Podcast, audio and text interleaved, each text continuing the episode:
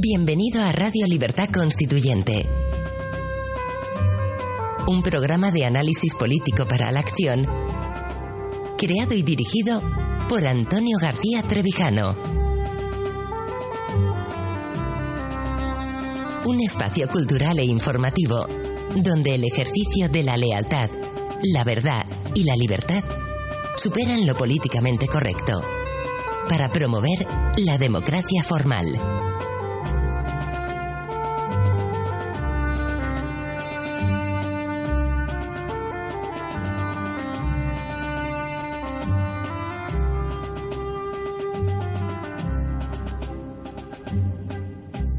Buenos días, queridos oyentes. Bienvenidos a un nuevo programa de Radio Libertad Constituyente. Hoy es martes 14 de junio de 2016 y con nosotros se encuentran en el estudio don Pedro González, bienvenido. Hola, buenos días. Y por supuesto don Antonio García Trevijano. Buenos días. Encantadores días. He dado un paseo para estar en forma física un poquito mejor en Bruselas y he hecho 750 metros, lo cual me parece una odisea, porque lo he hecho bien, claro, con los bastones, pero ya a los 750 he notado falta de, de oxigenación en los pulmones y sobre todo empecé a notar falta de equilibrio. Al estar cansado, lo, eh, el sentido del equilibrio y por precaución me he entrado aquí y aquí me tenéis dispuestos a dispuesto a comentar con Pedro el espectáculo gratis que tuvimos ayer, de un espectáculo de hasta qué punto puede llegar la mediocridad y las actuaciones en televisión de jefecillos políticos, y todos, todos, todos, jefecillos incluidos, jefecillos, Podemos, Pablo Iglesias incluido, que a pesar de ser un líder de verdad de su grupo, sin embargo, tenía de tal manera encorsetadas las lecciones aprendidas, tanto lo habían dicho como tenía que actuar, que ya no se diferenció de los demás. Y el único, vamos a, ver las noticias, pero de entrada, como no suelo mirar la televisión y tuve la paciencia, me dormí varias veces. pero eh, vi el, tono y el ambiente, vi lo que era aquello. Ahora, al comentar los periódicos, ya lo diré con más detalle, pero yo me dormí, fue el aburrimiento y noté que incluso en el programa de ayer nadie eh, tenía la menor espontaneidad, ni Pablo Iglesias, nadie se atrevía a pensar ni decir nada improvisado. Todo estaba aprendido de antemano, como niños de colegio, eh, con, haciendo paradas, eh, descansos para que pudieran consultar con sus asesores, cada uno con su equipo. Aquello no era para nada una confrontación pública entre dirigentes, sino entre párvulos de un colegio dedicado a preparar eh, los eh, jefes políticos de las pandillas de colegio con sus asesores y sus maestrillos y de un aburrimiento donde no hubo ni un solo detalle de pasión política, porque lo que había de falso, que lo puso Rivera, es cuando bueno, falso era todo. El teatro era total, de todos.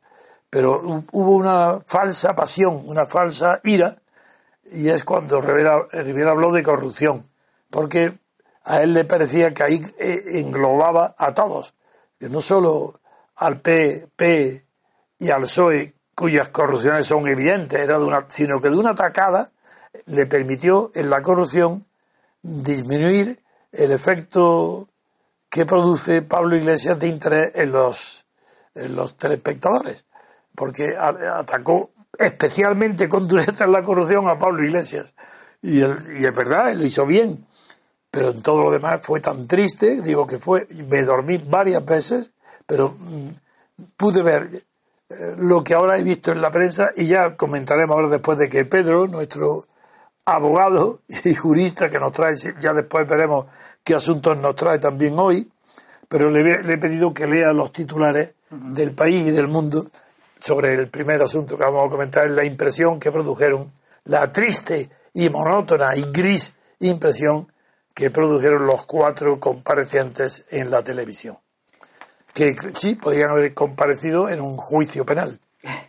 Sí, bueno, pues en el país mmm, trata el asunto como sigue. En portada, corrupción, empleo y recortes centran un debate sin ganador. Rajoy propone seguir por el mismo camino. Sánchez marca distancias con Iglesias que le ofrece apoyo. Rivera libra un cuerpo a cuerpo con el presidente. Luego dentro, en el interior, en las páginas 14 y 15, hace un análisis o se centra en cada uno de los cuatro partidos que comparecieron al debate, comenzando por el PP diciendo Rajoy enfatiza que gobernar es difícil y promete más empleo. Choque con el líder de Ciudadanos por su idea de que se retire para, para formar ejecutivo. Después, al eh, hacer mención a Podemos, dice Iglesias solo quiere competir con el presidente. Un mensaje para el PSOE. El adversario es el PP. Refiriéndose a Ciudadanos, Rivera se pone duro para movilizar a su electorado. El aspirante se centra en los dos rivales más fuertes. Y por último, en cuanto al PSOE, Sánchez culpa a Podemos de que el PP siga gobernando. El socialista acusa al jefe del Ejecutivo de haber aplicado políticas retrógradas. Después también, esto por lo que al país se refiere, en el periódico El Mundo, en su portada, mm, eh, aparece el siguiente titular. El debate a cuatro acaba sin un claro vencedor. Rajoy resiste mientras Sánchez desaprovecha su gran oportunidad. Iglesias, no soy yo, Pedro, te equivocas de adversario. El adversario es el Partido Popular, el adversario es Mariano Rajoy. En el interior, también, como hace el, también hemos visto que hacía el país, se refiere a los cuatro partidos centrados en los cuatro representantes, en los cuatro jefes de los partidos que comparecieron al debate. Mariano Rajoy rentabiliza su experiencia y vende bien su gestión. El candidato solo se vio superado en los temas de corrupción. Pedro Sánchez Comienza desdibujado y sube el tono contra Iglesias. El líder del PSOE salió a no arriesgar y no consiguió destacar.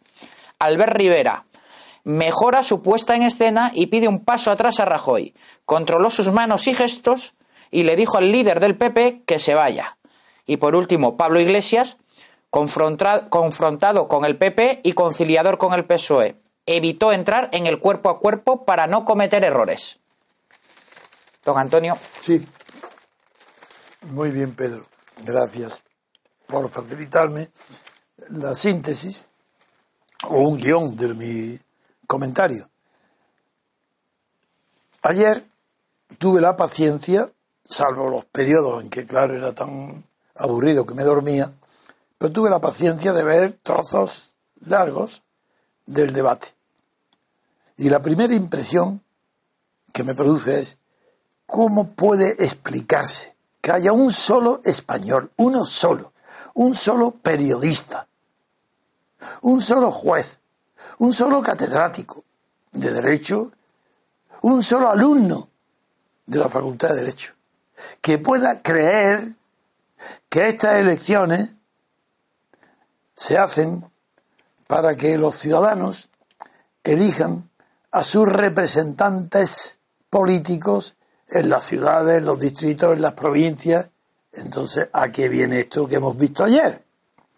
¿No era clarísimo que en los cuatro de ayer había un debate exclusivamente destinado a seleccionar de entre esos cuatro quién es el que va a ser presidente del gobierno? ¿Qué, ¿Pero qué tiene que ver eso con unas elecciones legislativas a diputados de pueblos, de provincias?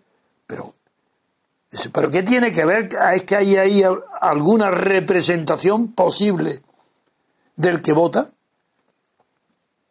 Es que Rajoy estaba, o, Iglesias, o Sánchez, o Rivera, estaban pidiendo el voto para ellos en un distrito para decir yo os voy a representar en una ciudad, en un pueblo, en una región, en absoluto. No hay una sola persona que consciente o inconscientemente no advirtiera que esto no son elecciones legislativas, que no se está eligiendo nada que pueda legislar, que no se está eligiendo un cuerpo colectivo llamado asamblea o cámara de representantes o congreso.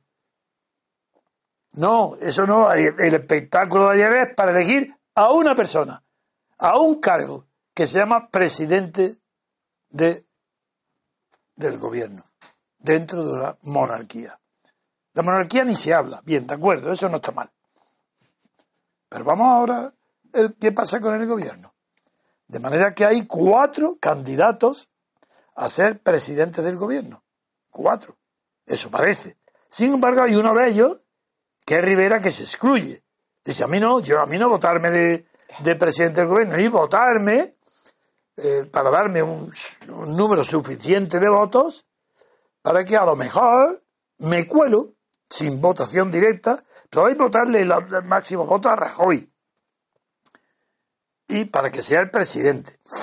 Pero como no va a tener mayoría absoluta nadie de los que hay aquí, danme unos votos a mí, porque yo, que soy tan buena persona y que soy el único que da pacto aquí, todos tenemos que corregir, esto no puede ser, esto es un populismo, soy tan buena persona y soy tan intermediario, que mirar lo que ha hecho antes, no, logré no, que se, mediar para que se nombrara presidente del Parlamento, pues a Pachi López, como soy una buena persona, a los, a diferencia de los demás, que solo están pensando en su poder personal, en el triunfo, ellos quieren el triunfo absoluto, yo no, yo no quiero el triunfo absoluto, a mí no me, no me, no me den muchos votos, porque yo presidente no quiero ser, solo quiero ser porque vosotros me lo digáis, si no quiero ser presidente me dio un pacto, soy el intermediario ideal para poner de acuerdo a Rajoy y a Sánchez. Y por tanto, mira, mira, mira cómo soy. Tan bueno, tan bueno, que a quien ataco de verdad, aunque a Rajoy tengo que decirle algo de la corrupción, pero bueno, a donde voy yo, de verdad es contra Podemos, que es el que ha evitado, ¿por qué? Porque es el que ha evitado que yo no fuera eh, miembro del gobierno con Sánchez por, e, en la legislación anterior. ¿No veis que la única táctica que había por parte de Rivera era atacar a Podemos, favorecer, favorecer a Sánchez y atreverse el cuerpo a cuerpo, que es como lo llaman los periodistas, donde eh, Rivera se enfrenta de verdad con alguien, revela, exactamente cuál es su actitud psicológica ante la posible la posibilidad de que pueda él mismo ser presidente del gobierno. Fue el cuerpo, cuerpo lo dirige contra Rajoy y contra Podemos. ¿A propósito de qué? De la corrupción. A quien ataca es a Rajoy y a Podemos. Es decir, que estás dejando salvo otra vez la repetición del pacto de eh, Sánchez y él, el PSOE y Ciudadanos. Repetición del pacto de investidura que prepararon. Pero esta vez dejando la puerta abierta a Rajoy.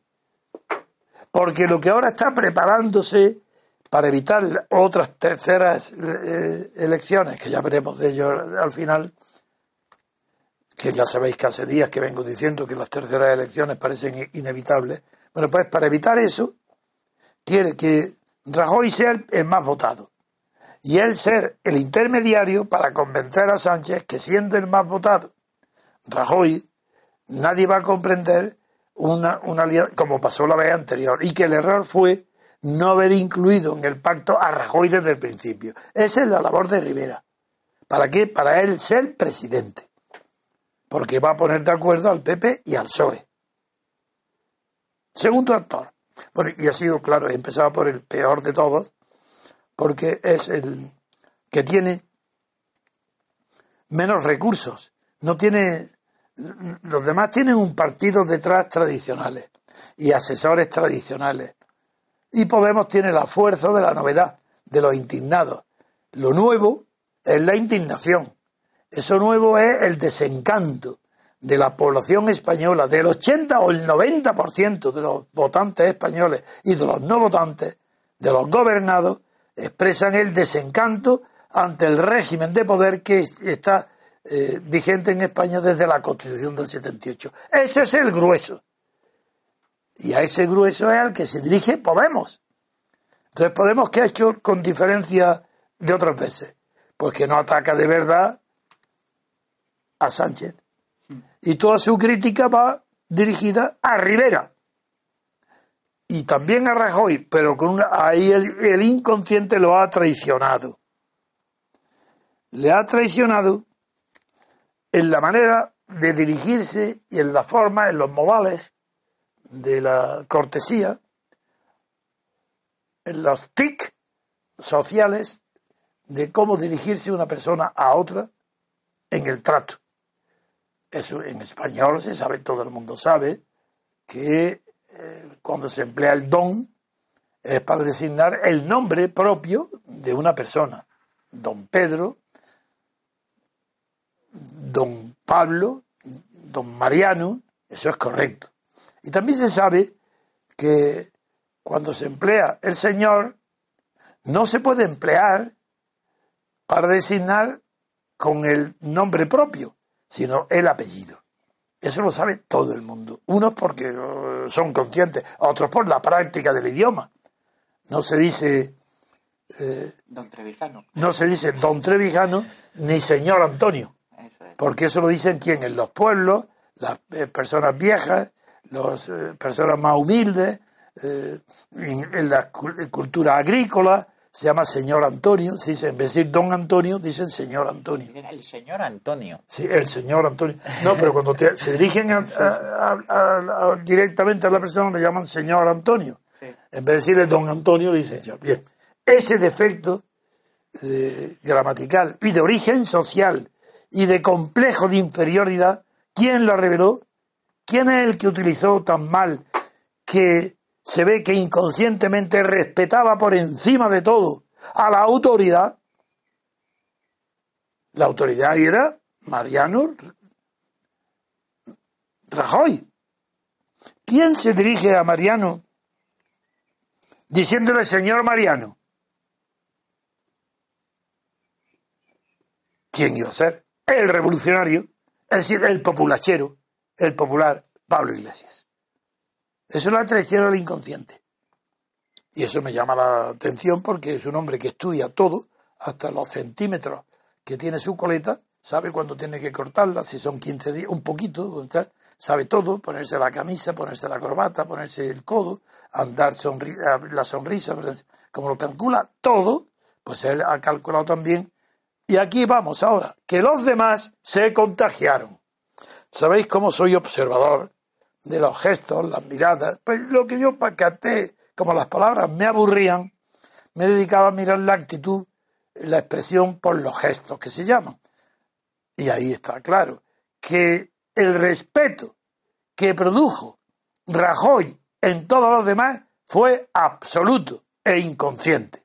Estaban ante el presidente del gobierno, no ante un candidato y el respeto que siente toda la clase política a los cargos públicos de tal naturaleza que allí, desde Pablo Iglesias, Sánchez y Rivera, no hubo una sola vez que no estuvieran impresionados por estar hablando con el presidente del gobierno. Estaban encantados de estar, qué categoría han llegado a tener, que ahí están con el reunidos con el presidente del gobierno. Le llaman abuelo para disimular.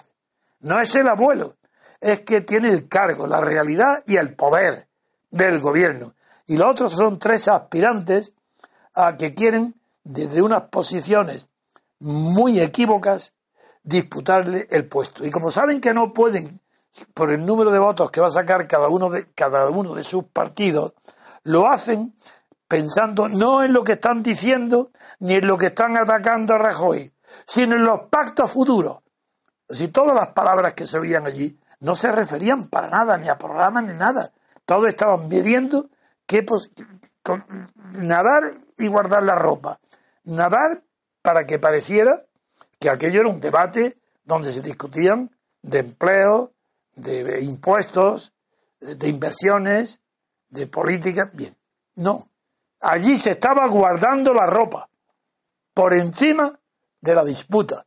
¿Y guardando la ropa para qué?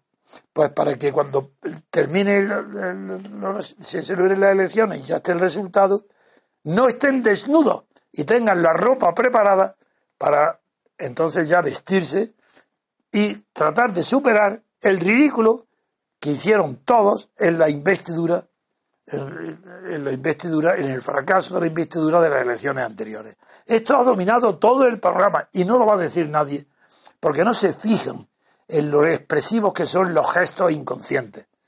ni el respeto que produce el cargo, ni la edad, ni la sabiduría, porque la diferencia entre Rajoy y los demás en preparación intelectual en mente es abismal.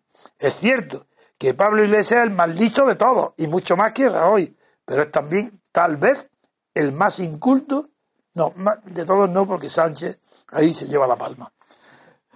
Y Rivera tampoco es, pero en fin, Rivera escucha a los asesores y aprende sus lecciones y estudia. No alardea. No alardea, es un muchachito serio y que quiere aparentar serio. Pero Sánchez, como es un pedante, ignorante, creído, que no es soberbio, que no sabe nada de nada, por eso se cree el rey del mambo.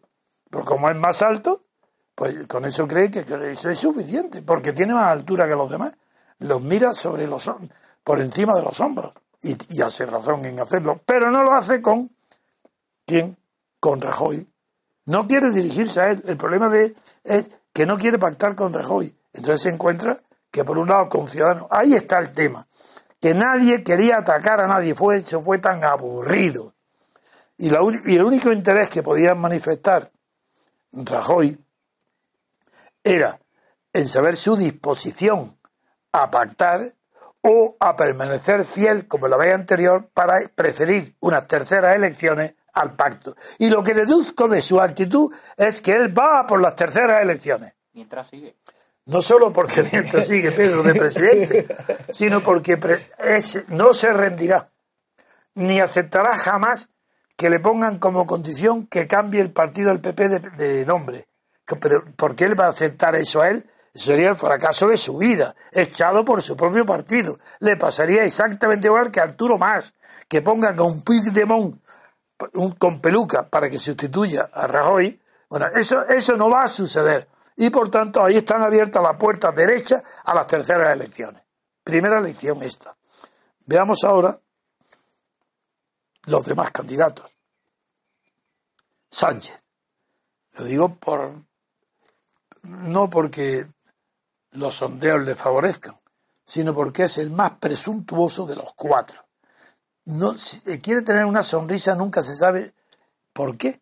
Porque así como la de Pablo Iglesias es una mueca permanente, por tanto ya se convierte en un signo de su foto, es su sonrisa, bien, no la cambia, es la misma en todas circunstancias, pero en cambio Sánchez no. Sánchez está serio y de repente sonríe, enseña los dientes y no se sabe por qué. Pero le da una tranquilidad. Cuando alguien se mete con ah, se ríe, se ríe, pero no se ríe, es falsa la sonrisa, es enseñar los dientes. Por eso tiene una sonrisa de caballo. Sí, los caballos cuando enseñan los dientes no saben si lo que están haciendo, si te están preparando una coz o, Bueno, pues esto le pasa a Sánchez, que sus sonrisas son, desde luego, eh, una, una máscara para disimular que se está preparando con las partes traseras para soltar la coz. Bueno, pues, y se ve que es un pobre hombre de verdad, pero un pobre hombre que no soñaba en su vida encontrarse en una situación semejante. Va a perder la batalla.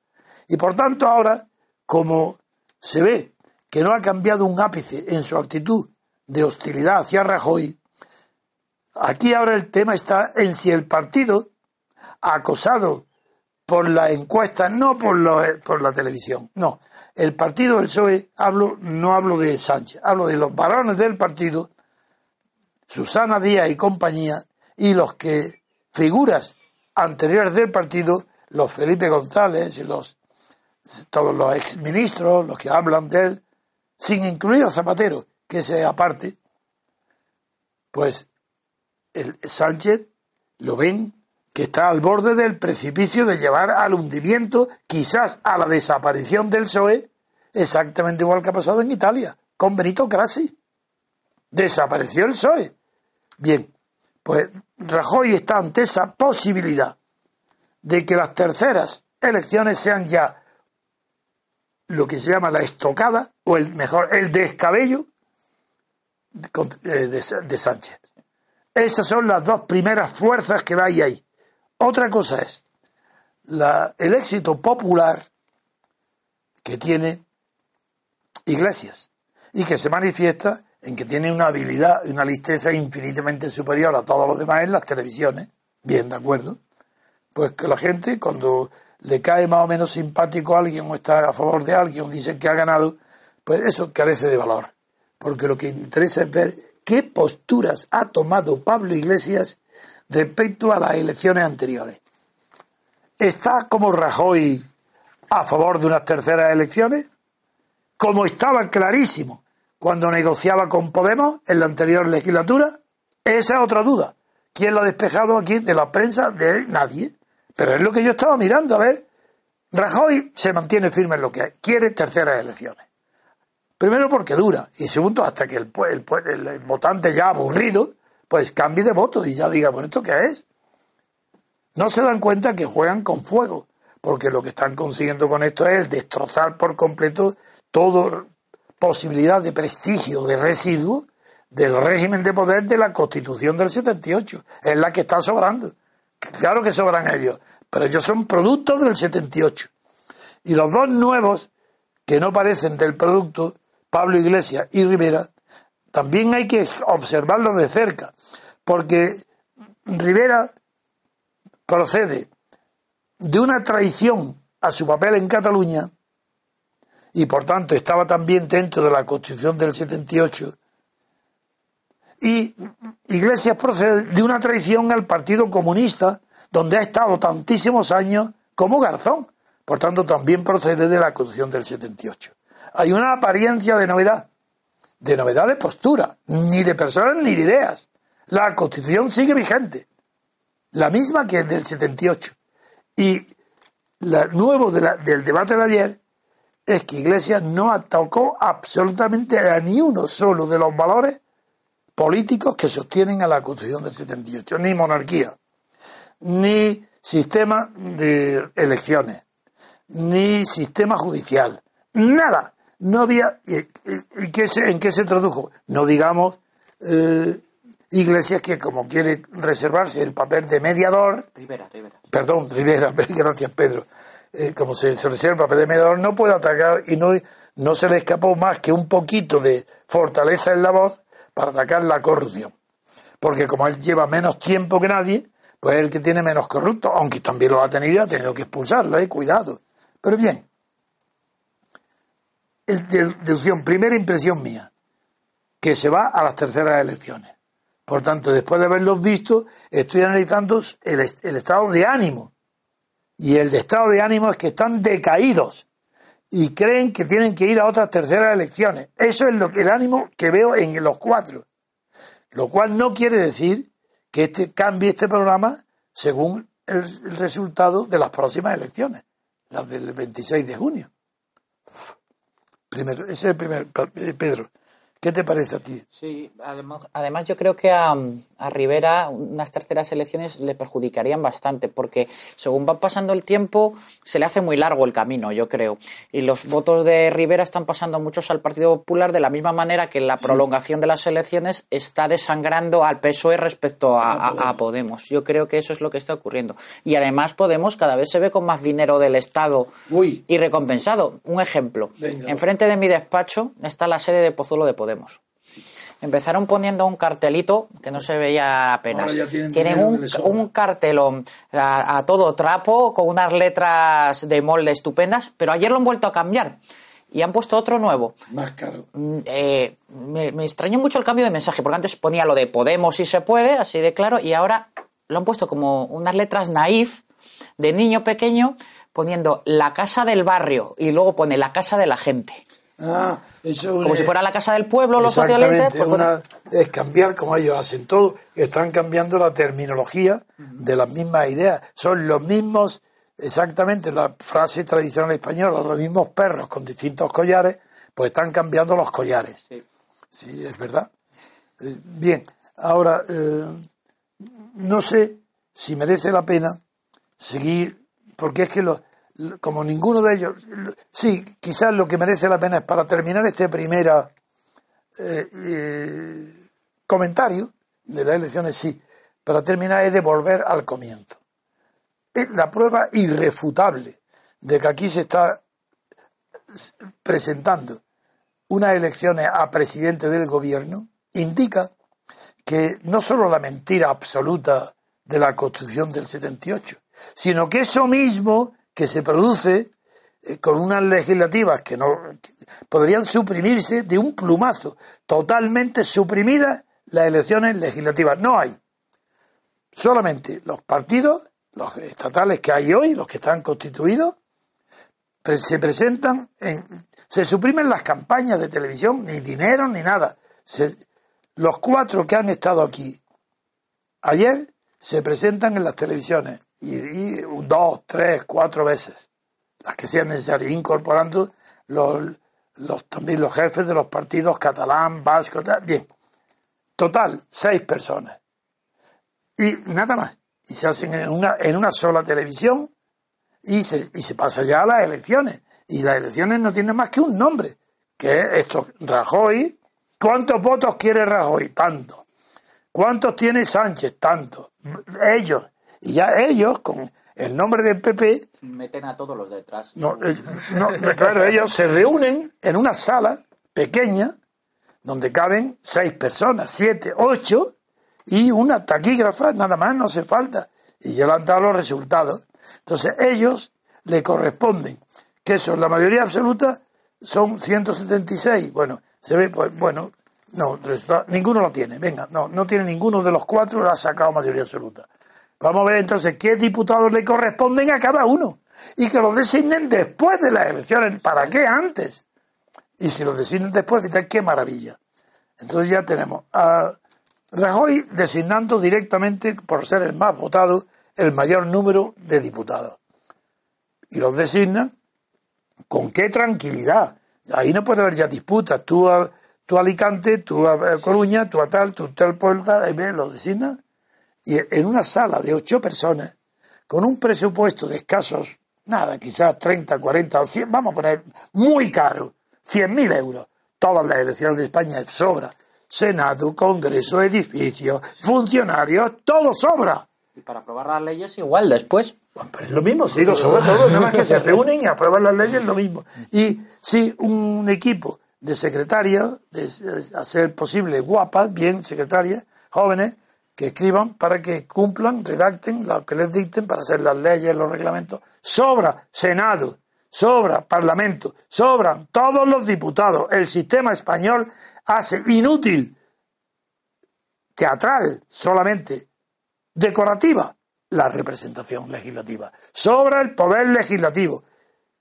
Y, luego, como así funciona, una vez que ha designado cada uno el número suficiente de diputados, pues el que tiene más pues sí, que, designe 5, 6, 7, 8 diputados para que tengan comisiones de control, para que uno no, tenga que estar eh, Rivera, que tanto le gusta, pues haciendo de mediador. Pues entonces, y que para que Iglesias no esté vigilando continuamente a Rajoy y no le llame señor Mariano.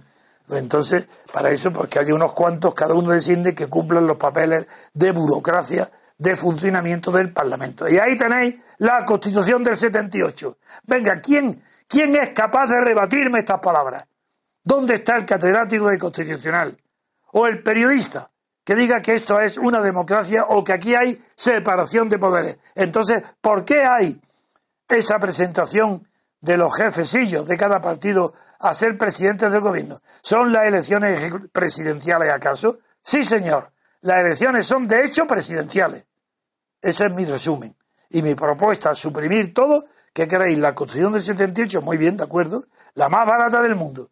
Con, es que con unos pocos de ni un millón, dos millones, tres millones, se acabó toda la parafernalia de congresos, senados, diputados, todo fuera. Y los jueces, pues bueno, suerte tendrán los jueces que de aquí no salga un Rivera pactando para designar al Poder Judicial. Bien. Pedro. No, no, eh, más claro al agua. Sí, claro, claro. Si es que sirve para antes y para después. Pues vamos a pasar a alguna otra noticia, ¿no? Ya. A ver. Eh, bien, queridos oyentes, pues les vamos a dejar con una breve pausa musical y enseguida renovamos la emisión.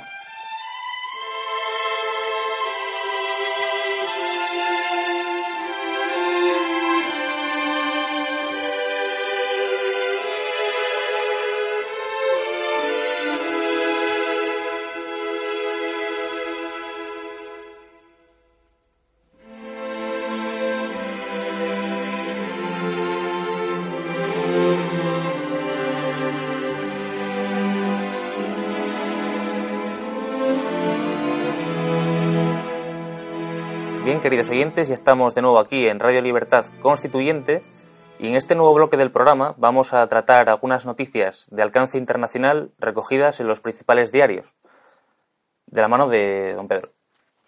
Muchas gracias. Em, el periódico El País, en su página 3, comenta o trae la noticia, los ecos de del atentado de Estados Unidos. De Orlando. De Orlando. Y dice, Trump agita la islamofobia y levanta sospechas sobre Obama. En la página siguiente continúa, el presidente califica el ataque como un acto de extremismo autóctono. Añade el mundo, también en páginas interiores, en su página 20, el templo que frecuentaba el asesino de Orlando es el mismo del que salió el primer kamikaze estadounidense que murió en Siria. Esta noticia es interesante porque plantea un tema mm, de una importancia capital.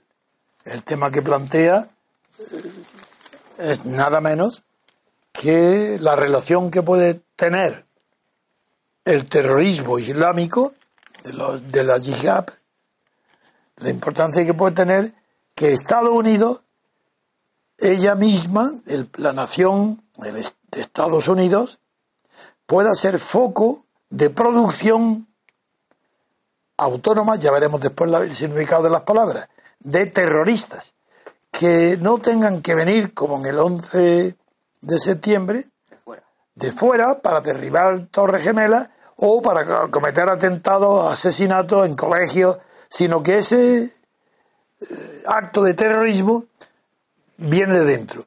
Para eso tenemos que, me llama muchísimo la atención la palabra tan técnica utilizada por Obama cuando ha calificado el acto de Orlando terrorista como un acto de extremismo autóctono, extremismo.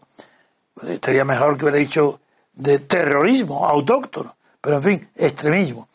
Estas palabras de extremismo autóctono pueden ser que en el inconsciente, no en la cultura de Trump, le hayan influido para llegar a agitar la islamofobia que se produce dentro de Estados Unidos cada vez que hay un atentado y el de, y el de último de Orlando. Es extraordinario porque es el mayor número, salvo las Torres Gemelas, es el mayor número de muertos y heridos que se han producido en un atentado eh, terrorista de, procedente de alguien practicando la religión musulmana, bien, pues Trump, al decir que levanta sospechas sobre Obama, merece la pena examinar si es una imprudencia de Obama haber calificado de extremismo autóctono, pero antes de saber esto, porque hay que analizarlo en términos políticos,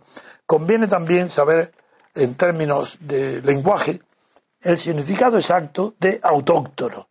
Y por eso le voy a pedir a Pedro, le he dicho que tenga ahí el diccionario de la lengua española, que ya sé perfectamente lo que significa, pero como me dirijo a los lectores, para tener la precisión científica, no en este caso, sino la precisión literaria, de ver cómo define nuestra academia el, la voz autóctono.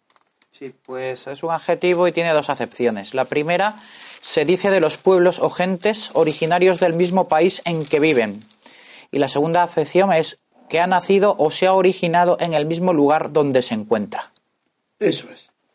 Autóctono. Hay cultura autóctona, arte autóctono, se sabe muy bien lo que significa.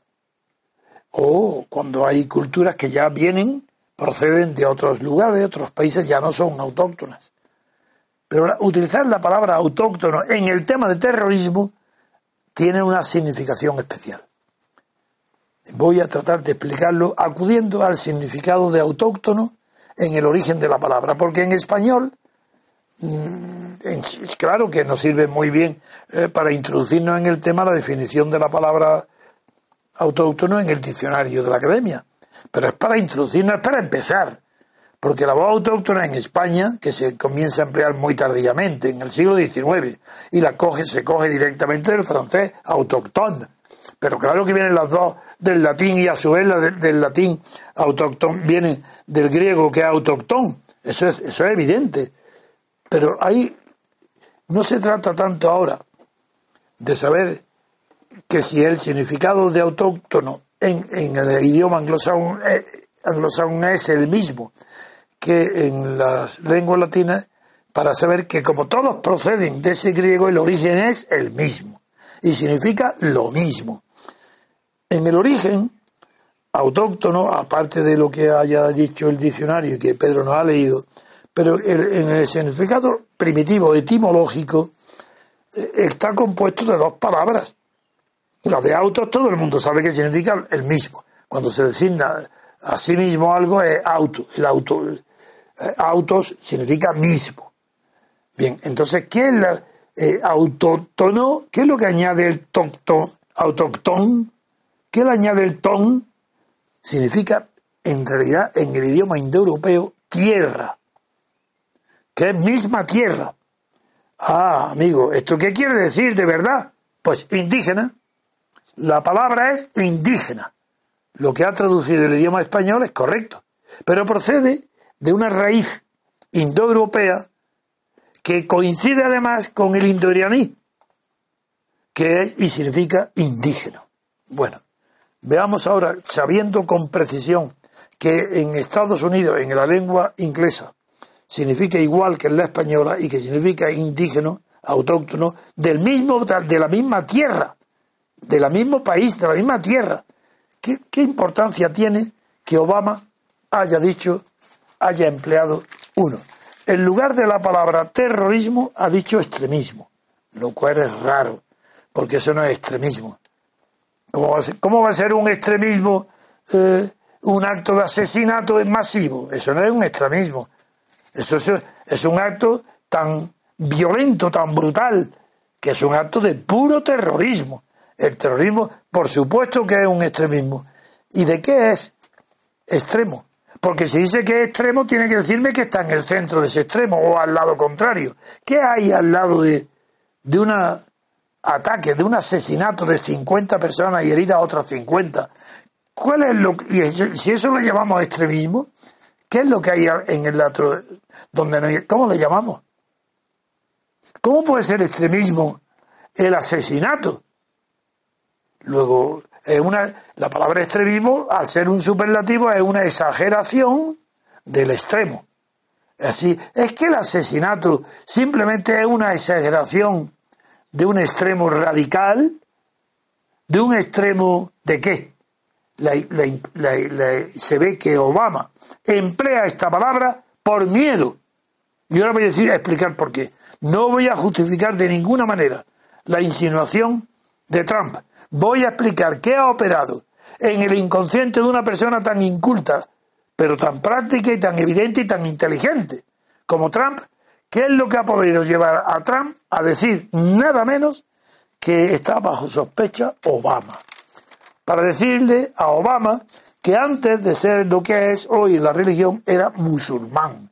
Esto lo dice claramente y que levanta la sospecha sobre Obama pues eh, ¿a qué se debe esto? Yo creo que en el inconsciente de Trump es el propio Obama el que tiene la culpa por haber sido tan imprudente, tan poco preciso, tan ligero en haber empleado la expresión extremismo. Pero no basta. Segundo, autóctono. ¿Pero? ¿Qué quiere decir? Pues que el presidente se está lavando las manos. Cualquier cosa. Es Poncio Pilatos. Está diciendo, un momento, yo soy presidente de Estados Unidos. Aquí no ha venido ningún terrorista de fuera, de Siria, ni de ningún lado, a cometer. Por tanto, los servicios de seguridad, mi presidencia no tiene nada que reprocharse. Porque esto es autóctono, es de la tierra, es de indígena. Pues no, señor. Pues no es de indígena. Porque el origen del terrorista no es anglosajón. Claro que el origen de Estados Unidos es una mezcla de todas las razas del mundo, pero hablamos ya de las generaciones actuales. Esto es una imprudencia intolerable de Obama. Obama está perdiendo el sentido. Parece mentira un hombre tan seguro y tan inteligente y tan emotivo cuando fue candidato y cómo va saliendo cada vez con menos, con menos prestigio. Hay que ver cómo le puede dar a Trump la posibilidad de que en el inconsciente de este bruto, porque es un bruto Trump, le haya permitido decir, pero ¿qué está diciendo Obama? Que califica de extremismo un acto terrorista tan gravísimo como el de Orlando. ¿Eso es extremismo como qué? ¿Como la extrema izquierda? ¿Como la extrema derecha? ¿Qué, cómo se puede calificar de extremo el acto? Es porque hay un centro de ese extremo que sí sería tolerable. Hombre, no exageréis, el extremismo es esto no, esto no, esto no puede ser, habéis pasado de la raya, eso es un extremo. No, no, no, eso no, eso no está bien. Además, autóctono. Está producido dentro de, nuestro país, por tanto no tenemos culpa ni de vigilancia, ni de la CIA, ni de nada. Aquí no ha habido ninguna, ningún error, porque es autóctono. Ah, entonces, ¿qué quiere decir? Si es gravísimo lo que está diciendo y le da pie a, a un ataque feroz, diciendo, pero ¿cómo? ¿Cómo Obama? ¿Cómo puede decir, primero, que la matanza es un extremismo. ¿Solamente un extremismo? Segundo, ¿cómo puede decir que es autóctono? Ah, autóctono que es del pueblo interior. Norte, es que Estados Unidos se identifica con los habitantes que practican dentro de Estados Unidos la religión musulmana? De ninguna manera. Es una minoría. ¿Qué, qué imprudencia tan grande de un presidente. ¿No veis la importancia que tiene la formación cultural? el control de las palabras, el hablar con precisión. ¿No veis la importancia que tiene que es tan, tanta, tanta como, eh, como los que emplean los términos científicos? Que es que puede ser un desastre el empleo mal del vocabulario. En definitiva, siendo Obama un hombre culto comparado con los demás, pero claro, no, no tiene la suficiente eh, autoridad intelectual para poder manejar estos términos. Y aquí se ha equivocado. Él ha querido defenderse sin que nadie le ataque, decir que no son los servicios de seguridad externa ni la diplomacia la que ha podido evitar. Y no se da cuenta de que hay otros ataques producidos fuera, en Siria, pero de eh, musulmanes que han salido de Estados Unidos. Es que los autóctonos no lo libera de responsabilidad ninguna. Porque estamos hablando de un asesinato colectivo. Eso es un terrorismo mortal de asesinato. Eso no puede ser. Es imperdonable que Obama, y mira que lo defiendo y lo he defendido siempre, sobre todo antes, pero en su política internacional es pésimo. Y ahora, para defenderse, que no le ataquen a su punto débil, que es la política internacional, dice que es autóctono. ¿Autóctono? Ah, vamos a examinar el término. ¿Es que procede de la tierra? ¿Es de indígena? De ninguna manera. ¿Es que son los peregrinos? De ninguna manera. No son los padres de este asesino. Que procede de Afganistán. Por tanto, ¿de qué autóctono? Que lleva varias generaciones o dos, bien, y que como todo, como que Estados Unidos se ha formado así. Pero no es autóctono. Autóctono en Estados Unidos, en sentido literal, sería nada más que los indios aborigen también es una palabra muy bonita. Que proviene además de los australianos. Origen. Que es del origen. Sí, señor, qué bonita. Pues sí, es verdad. Pues ahí, indígena sería el aborigen. En Australia se sabe muy bien quiénes son. Y en, y en Estados Unidos pues serían los indios. Esos son los que habitaban allí antes de que llegaran los peregrinos ingleses o anglosajones. Bueno, pues esto es a dónde conduce la metedura de pata tan grave del presidente Obama. Y a Trump no lo disculpo. Simplemente digo que es un hombre muy listo, muy inteligente. Se ha dado cuenta del flaco favor que le está prestando a Clinton, que es su rival, Obama. Obama ha apoyado a Clinton. Ahora Trump tiene en su mano eh, ¿qué, ¿qué, bandera? Ah, de manera que usted está apoyando ahora. Obama la está apoyando a usted. Y Obama tiene un origen musulmán. Y levanto sospechas sobre él porque está diciendo, aunque no lo sepa todavía, se lo dirán, está diciendo que es un extremismo. El asesinato de Orlando es un extremismo. Sin decir que, es un extremismo de, que, de la matanza, del genocidio, no. ¿De qué es un extremismo? Es una palabra absurda aplicada a un asesinato colectivo. Una palabra absurda. Y no digamos autóctono porque no es verdad. No, no, no procede el asesino de Orlando, no, no, no procede de la tierra, de los aborígenes. También habría que tener mm, sería bastante bueno tener la, la, versión original y no la traducción, porque yo en la televisión he escuchado también que hablan de terrorismo doméstico. Ah, es otra cosa, porque si es terrorismo, ya eso está bien. Si es terrorismo, ya la palabra terrorismo está asociada a la matanza. Y doméstico también. Y doméstico es lo, del domus, de la casa. De la casa. Entonces, decir, doméstico significa interior. Entonces, la palabra terrorismo interior es correcta. Eso sí.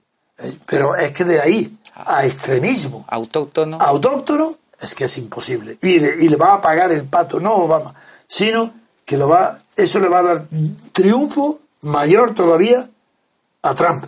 Si cuidado que las elecciones de Estados Unidos pueden torcerse y tomar una dirección inesperada. Trump es muy listo porque se ha dado cuenta de cómo era posible ahora disminuir el prestigio o la autoridad que tiene sobre él la cantidad autoridad política, por conocimiento, no moralmente no, que tiene eh, Clinton.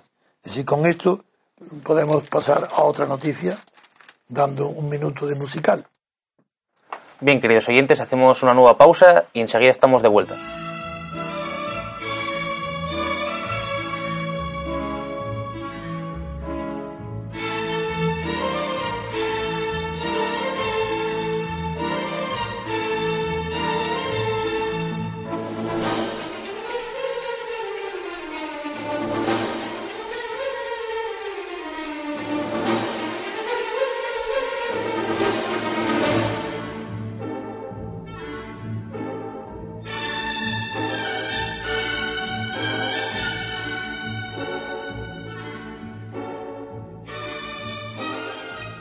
Queridos oyentes, estamos de nuevo aquí en Radio Libertad Constituyente y vamos a dedicar hoy este bloque final del programa para el comentario de algunas noticias de ámbito internacional y jurídico.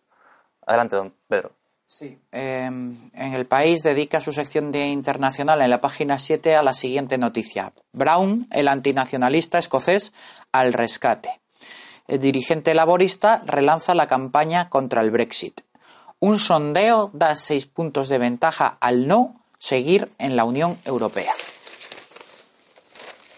La noticia tiene mucho interés para mí, especialmente, porque voy a Bruselas, como sabéis, pasado mañana, y forzosamente, ahí, primero mi conferencia y luego las preguntas. En el turno seguro que van a hacer preguntas relativas a la proximidad del referéndum sobre la, el Brexit.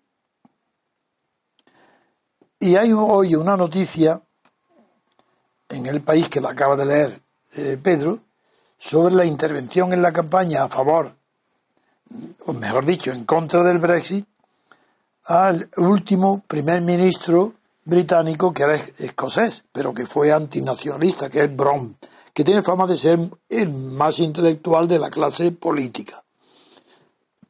Bien, eh, como tengo que hablar de este tema, aunque sea muy brevemente, o las preguntas, quiero, eh, sabéis que aprovecho todas mis intervenciones para ir contando eh, casos que he vivido de mi vida política, pues también aquí tengo algo que decir, puesto que yo fui amigo en Bruselas hace 40 años de el barón Swans, o Swans, que estaba casado con la hija de Churchill y era el comisario de, del Reino Unido en Bruselas. había, y luego fue, o había sido también presidente de la Cámara de los Lores y cuando dejó estos eh, cargos fue nada menos que gobernador de Rhodesia. Tuvo un papel muy importante. Entonces lo nombro ahora y lo recuerdo eh, porque tengo una maravilla, eh, maravilloso, eh, guardo un recuerdo maravilloso en mi memoria, sobre todo de, la, de una cena que tuve con todos los invitados por él y con los demás miembros de la comisión de, británica en Bruselas. Fue una cena muy larga, de una conversación extraordinaria, en la que el barón de Swamps me, después de haber, me habían preguntado, la cena la hacían en homenaje a mí, por ser el, haber organizado la Junta Democrática, y el, y, todo giró sobre preguntas sobre el País Vasco, el terrorismo de ETA y la explicación del papel, de qué pensaba sobre el papel de España, una vez liberada del régimen de Franco, en la evolución o el proyecto europeo. Era el momento del mercado común, donde se había ampliado a los nueve. Acaba de entrar, esto yo estoy hablando del año 76 eh, y el Reino Unido entró en el 73, acaban de entrar. Y había una gran ilusión y una gran esperanza en la aportación de Inglaterra, del Reino Unido, para refrescar las ideas y modernizar las ideas del, del mercado común, para llevarlo a un tipo de comunidad más amplio. Eh, y al crearse la Europa de los nueve, con la incorporación de Reino Unido, de Irlanda y de Dinamarca, con Groenlandia, que luego Groenlandia se salió porque la lejanía sea imposible. Pero en fin, eh, hizo concebir la esperanza, desde luego la tenía de Swamps, de Christopher, era su nombre, la esperanza de que el, mercado común, la Unión Europea evolucionara, evolucionara hacia un tipo que podría calificarse de Europa de las naciones, en lugar de ser una Europa de los estados, como había concebido en su origen eh, Winston Churchill en su famoso discurso del, de 1946. Y coincidiendo también con lo que luego, más tarde, la señora Thatcher eh, utilizó esas mismas expresiones de Europa de las Naciones, sin una superestructura estatal, que también se acomoda al, a la naturaleza de la sociedad y del, del gubernamental eh, del Reino Unido, donde predomina tanto el sistema de gobierno sobre el sistema estatal del continente, que claro, la, la tendencia de todo político y de todo intelectual, de todo filósofo de anglosajón procedente de las islas, tiende a estar contra, a contrapelo en superestructuras estatales. Y esa es la causa fundamental de que esté prosperando tanto las probabilidades del Brexit, de que salga triunfante. Porque aparte de la, que lo haga bien o mal Cameron, aparte de las ventajas de la inmigración, la inmigración es un tema concreto. Y es verdad que ese tema polariza muchísimo la atención del ciudadano británico sobre los peligros que puede representar una falta de control sobre la inmigración, especialmente sobre la islamista o la africana. Pero es que por encima de todo eso está la tendencia de toda la eh, concepción política del Reino Unido a rechazar las superestructuras estatales. Y eso es, así es como ha ido evolucionando la comunidad europea desde que empezó como mercado común, donde ahí se hablaba que sí, que en ese mercado común había que homologar las condiciones económicas, los datos económicos, la infraestructura económica que permitiera una unidad mayor en el mercado respecto a la moneda, el físico, etcétera, los presupuestos. Pero eso es una cosa. Y otra cosa muy distinta es la evolución que ha tenido después lo que hoy se llama pues la UE. La UE hay directivas puramente estatales, es como un superestado. Y eso se explica el éxito del Brexit. Yo hablaré de esto, pero hablaré de esto porque tuve la fortuna no solo de tratar íntimamente con, el, con Christopher, el varón de Swan, sino que también traté muy íntimamente, aquel día no estaba en la cena, pero estuve en otra, eh, eh, fue Altiero Spinelli, comisario por Italia, que, nadie, que tenía el historial de sufrimiento mayor de toda Italia con relación a, la represión del fascismo de Benito Mussolini. Estuvo 20 años en la cárcel, pero la suerte que para mí que tuve al conocer tanto a Christopher como a Altieri Spinelli es que este último, el detenido, el prisionero en las cárceles italianas, escribió en un librito de papel de fumar, aquellos libritos pequeños, estrechos, que no sé si todavía los, se conservan para limpiar las gafas, que era el uso alternativo que tenía como papel de fumar, escribió en la cárcel las líneas principales, los principios de una Europa de las naciones, de una federación de naciones europeas, es decir, no de estados, de naciones. Eso hizo que el entendimiento entre Spinelli y eh, el varón de Swan, de Christopher, fuera muy bueno. Y que y me preguntaran ambos, eh, cada vez que hablábamos de España, claro, yo estaba al frente de la Junta Democrática, me trataban con un respeto, una consideración extraordinaria, porque sabían que estaban hablando con la oposición a Franco. Y me preguntaban por las ideas mías respecto a Europa y coincidía con ellos en que el mercado común solamente podía exigir homologación económica, pero nunca la política, que era otra cuestión, y que una cosa es el Estado y otra la nación, que sabéis que, era un motivo, que es un motivo esencial de mi pensamiento y que lo tengo desde hace muchísimo tiempo. Eso justificó la amistad y la confianza que me dispensó Christopher y lo cuento ahora para ver que la razón, para decir que a mi modo de ver, la razón más profunda, latente, que hace que el ciudadano inglés se incline por salirse es por la predominancia que tiene el concepto de nación en Inglaterra sobre el de Estado. Es decir, que allí se da, tiene más eh, sentido entender lo que significa gobierno y eh, el, gobierno, el gobierno que el Estado. Y esto explica la hostilidad, la antipatía, la, extrañeza, la artificialidad que para un británico implica el cúmulo de centenares, centenos de centenares de directivas, disposiciones de, que, que, no para salir continuamente de Bruselas. En fin, quería contar esto como que ahora, si hay un sondeo reciente, pues esos sondeos recientes están cada día aumentando y que el, primer ministro eh, Brown, a pesar de que es un hombre inteligente y tiene fama eso de ser el más intelectual de la clase política eh, británica, sin embargo los sondeos siguen creciendo a favor de la salida del Brexit. En el Guardian, el último sondeo eh, sitúa nada menos que en seis puntos por delante el Brexit y aunque hay todavía, claro, indecisos que pueden cambiar el, los pronósticos, el, sin embargo, el 53% está a favor del Brexit contra un 47% que prefiere la permanencia. Y eh, estas encuestas van, van aumentando eh, sucesivas cada 15 días que se hacen, van aumentando el número de personas favorables de los encuestados favorables al, Brexit.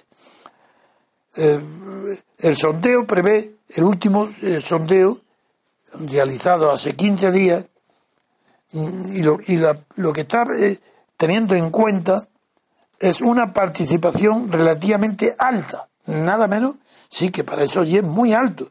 Una, están decididos a participar en el referéndum alrededor de dos terceras partes, el 62% prácticamente, es una, una increíblemente alto.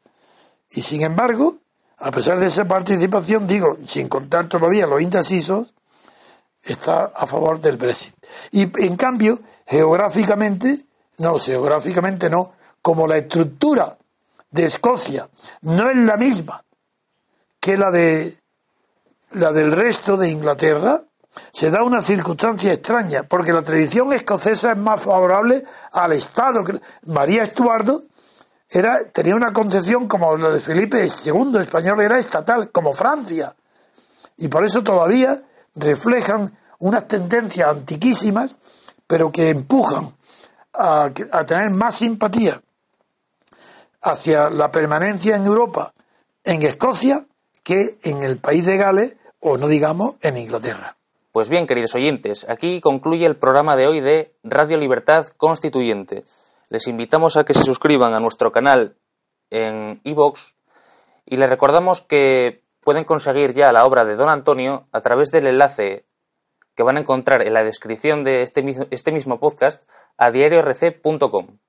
Y sin más, despedimos la emisión hasta el programa de mañana miércoles. Buenos días. Gracias por escuchar Radio Libertad Constituyente.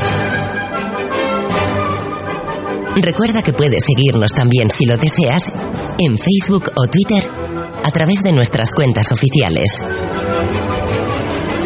Busca el texto Diario Español de la República Constitucional en Facebook y pulsa en me gusta para seguirnos. Busca Diario RC en Twitter para localizarnos también en esta red social. En la plataforma YouTube puedes visualizar información diversa a través de los canales Tercio Laocrático y Libertad Constituyente TV.